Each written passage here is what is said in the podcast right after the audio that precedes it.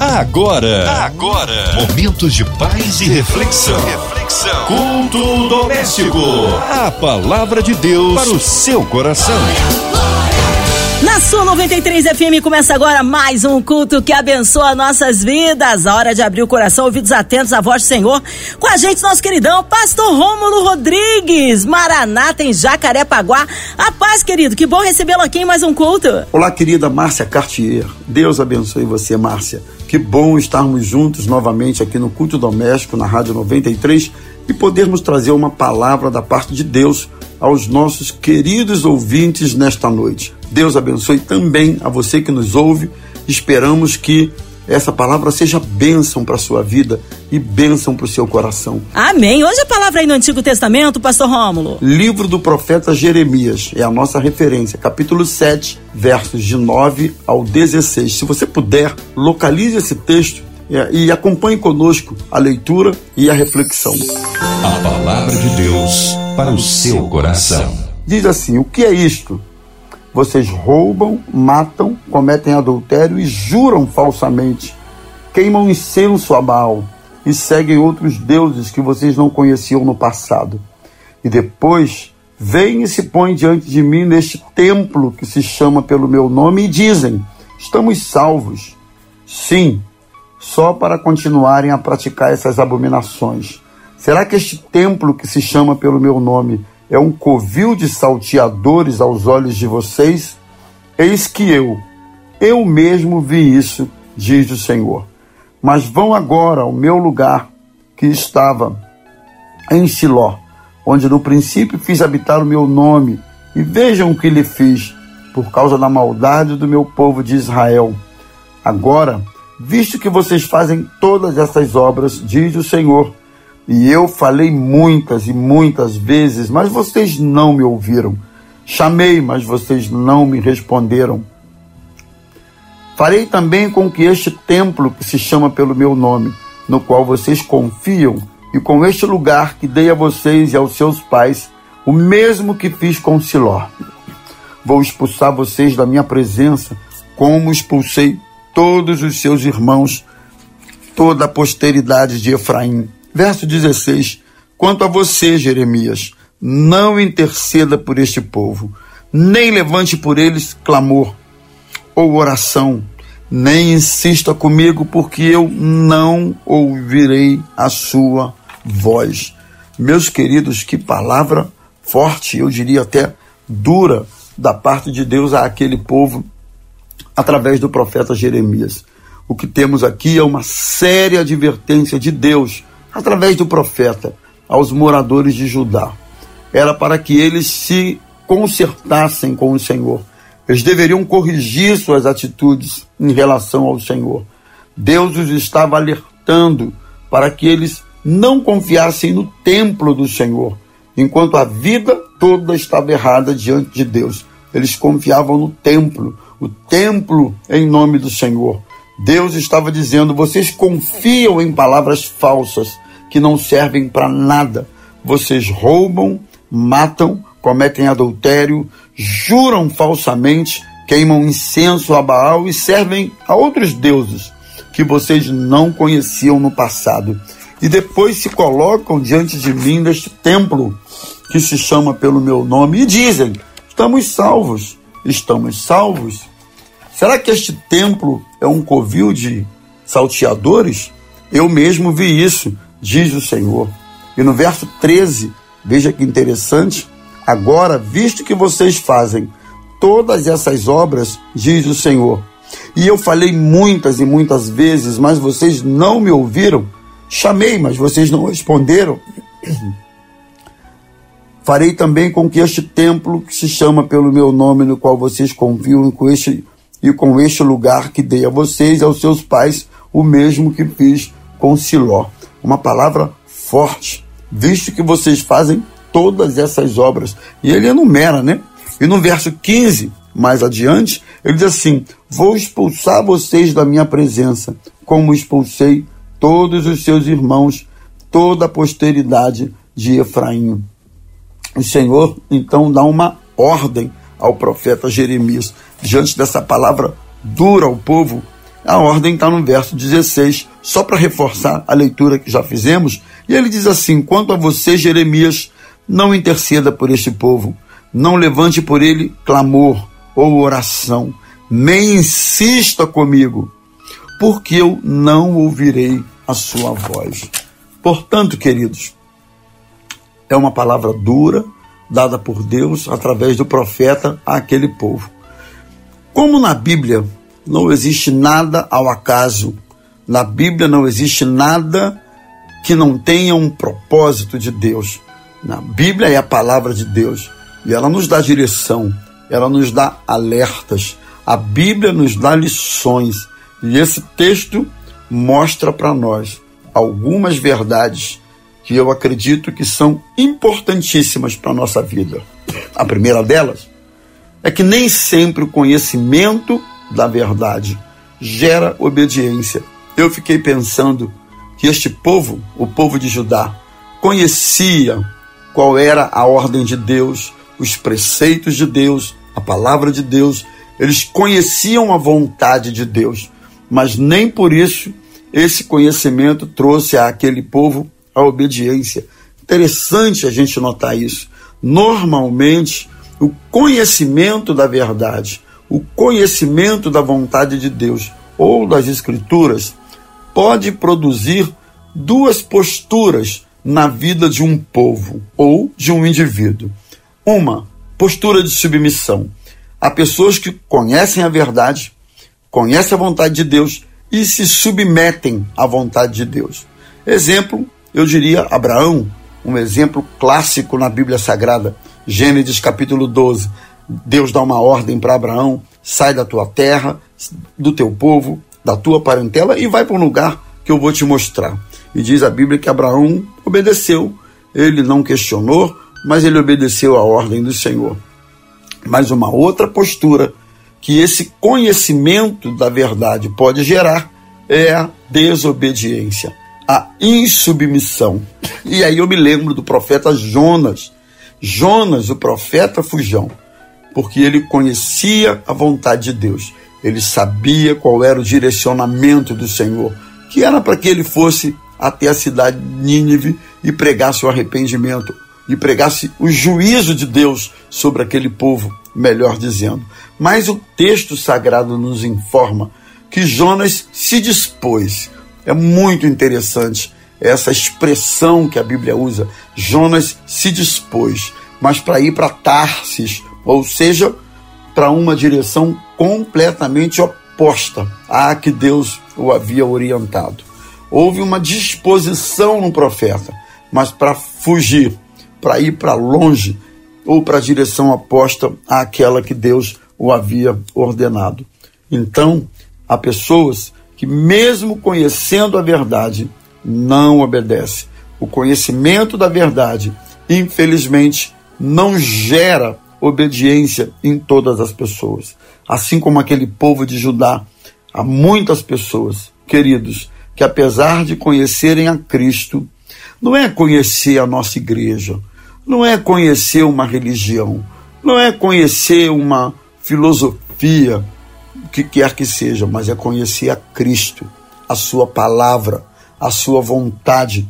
Há pessoas que, apesar de conhecerem a Cristo e a Sua palavra, apesar das advertências que Deus tem dado a essa pessoa, elas não obedecem. É muito, muito triste constatar isso.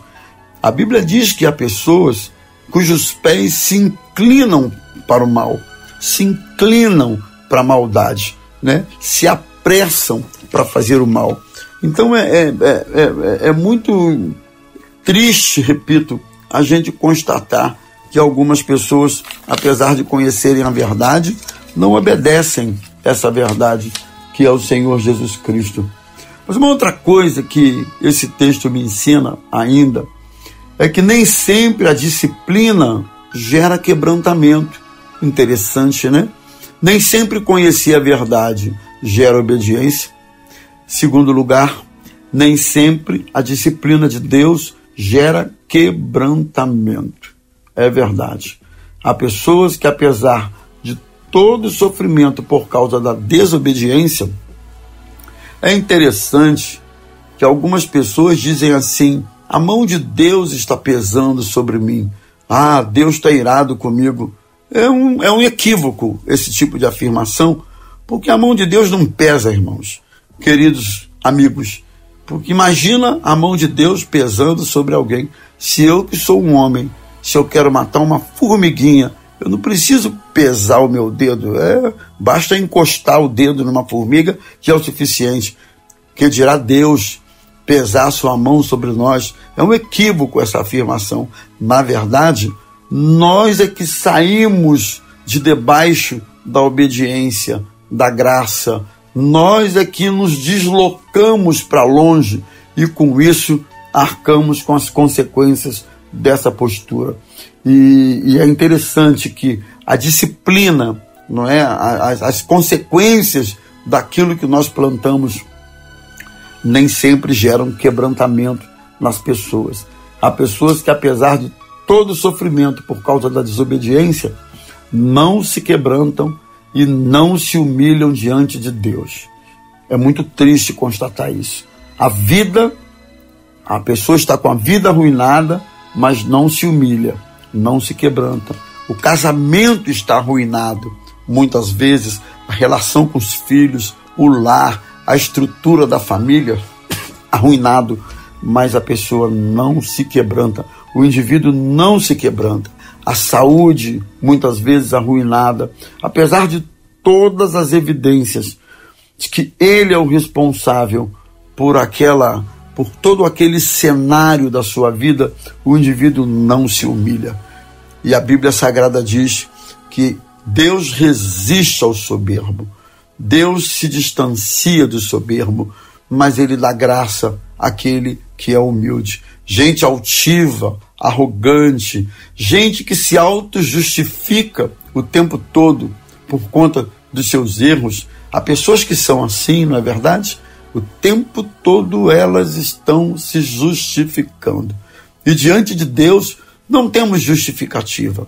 Diante de Deus nós precisamos conhecer os nossos erros, as nossas limitações, precisamos conhecer que os nossos, as nossas inclinações elas pendem para o que é mal, para a prática do que não agrada a Deus.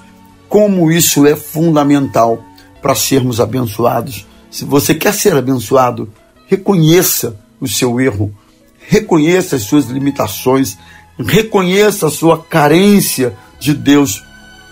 Por outro lado, a Bíblia nos ensina que ele dá graça ao humilde. Aquele que é humilde, aquele que é quebrantado, Deus abençoa e Deus concede graça. Mas uma outra lição que eu quero compartilhar com vocês é que o templo, que era símbolo da religiosidade daquele povo, não lhes conferia, primeiro, relacionamento com Deus.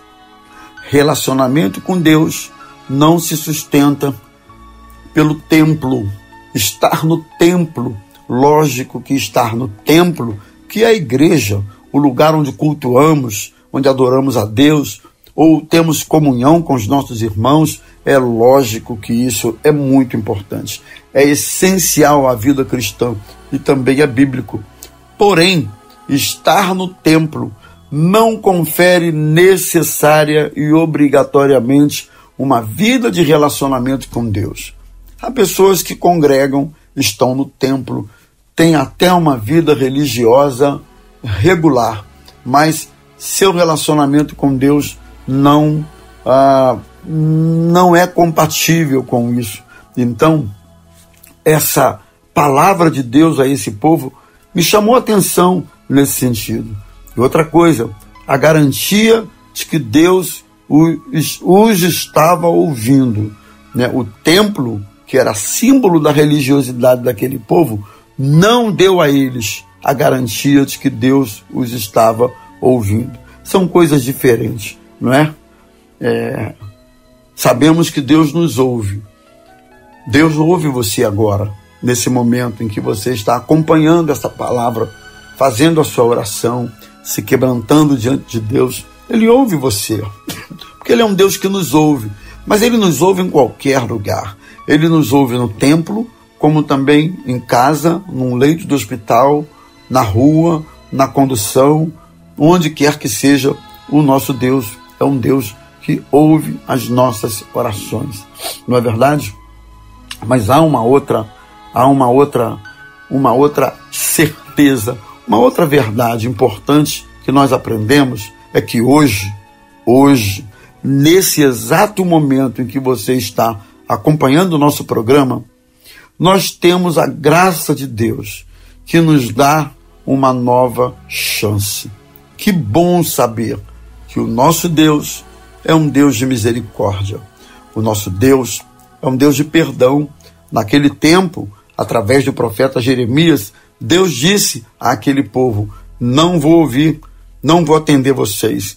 Jeremias, não adianta você orar, porque eu não vou ouvir a sua oração o povo é rebelde, a ira se acendeu sobre esse povo. Mas hoje, na plenitude dos tempos, Deus nos deu seu filho Jesus, nascido de mulher. Por causa de Jesus, nós hoje vivemos a dispensação da graça.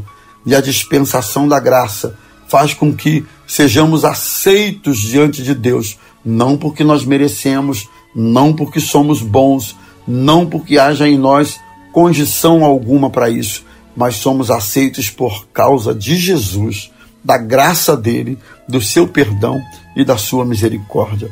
Mas para isso, querido amigo, você precisa se arrepender. Você precisa ter consciência dos seus erros, dos seus pecados.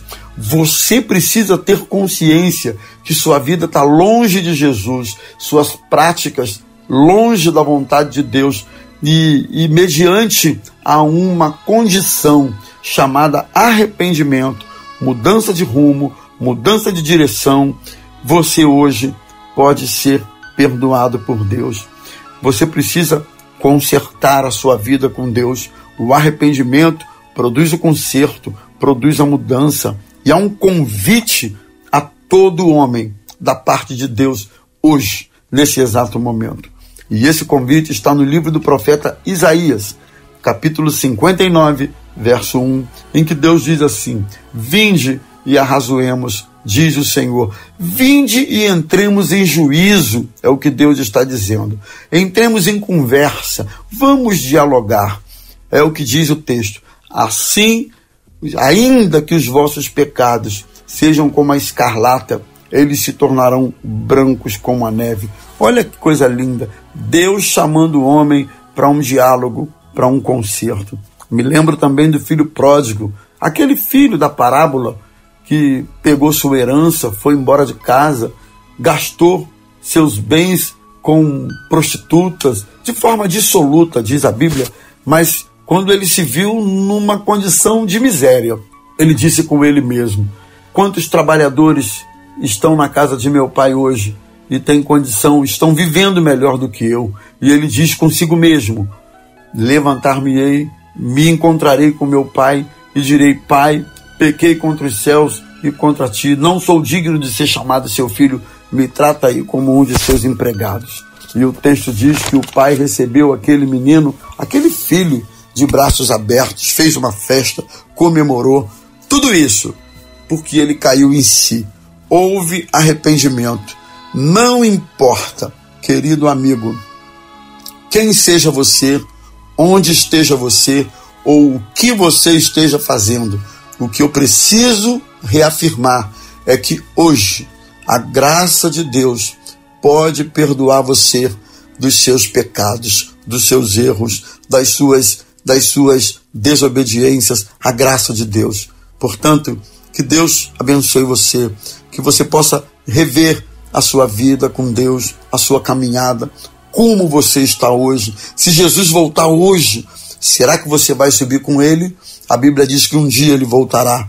Então, como, como está a sua condição diante de Deus? Ou, se você partir, qual vai ser a sua eternidade se você partir hoje? Então, eu gostaria de lembrar você que o Espírito Santo está tocando no seu coração levando você ao arrependimento. Não endureça o seu coração. Não espere para depois, ou para amanhã, ou para quem sabe um dia, porque pode ser que essa outra oportunidade não aconteça mais. Amém. Glórias a Deus. Que palavra maravilhosa e abençoadora. Cremos um Deus de misericórdia e poder. Nesta hora é a oração. Queremos incluir você, ouvinte amado, e toda a sua família, seja qual for a área da sua vida que precisa de um milagre do Senhor. Incluindo aí a cidade do Rio de Janeiro, nosso Brasil, autoridades governamentais, nossos pastores, pastor Rômulo Rodrigues, sua vida, família e ministério, equipe da 93 FM, nossa irmã Evelise de Oliveira, Marina de Oliveira, André Amari família, Cristina X família, nosso irmão sonoplasta Fabiano e toda a sua família. Também aí incluindo você no hospital, encarcerado, numa clínica, seja qual for aí a situação triste, talvez que assolou a sua vida, talvez aí um coraçãozinho triste e enlutado. Cremos um Deus de poder. Pastor Rômulo Rodrigues, oremos. De onde quer que você esteja, eleve o seu pensamento a Deus, fale com Ele, peça perdão e peça a Ele para transformar a sua vida. Vamos orar? Pai querido, eu agradeço ao Senhor por esta pessoa que me ouve neste momento. Não sei o nome, onde está ou em que circunstância se encontra, mas eu quero te pedir, Senhor, que o teu Espírito Santo possa agir, que o teu Espírito Santo possa transformar, que o Senhor possa fazer a obra da redenção sobre a vida desse meu querido amigo que nos escuta neste momento. Transforma, Senhor, a maldição em bênção. Transforma, meu Jesus, a tristeza em alegria. Transforma, Senhor, a derrota em vitória. Em nome de Jesus, eu te suplico e te agradeço pela salvação deste meu querido ouvinte. Em nome de Jesus. Amém e amém. Amém. Deus é tremendo, Ele é fiel, vai dando glória, meu irmão, recebe aí sua vitória. Pastor Rômulo Rodrigues, é sempre uma honra e uma alegria recebê-lo aqui no culto. Abraço a todos da Maranata em Jacarepaguá.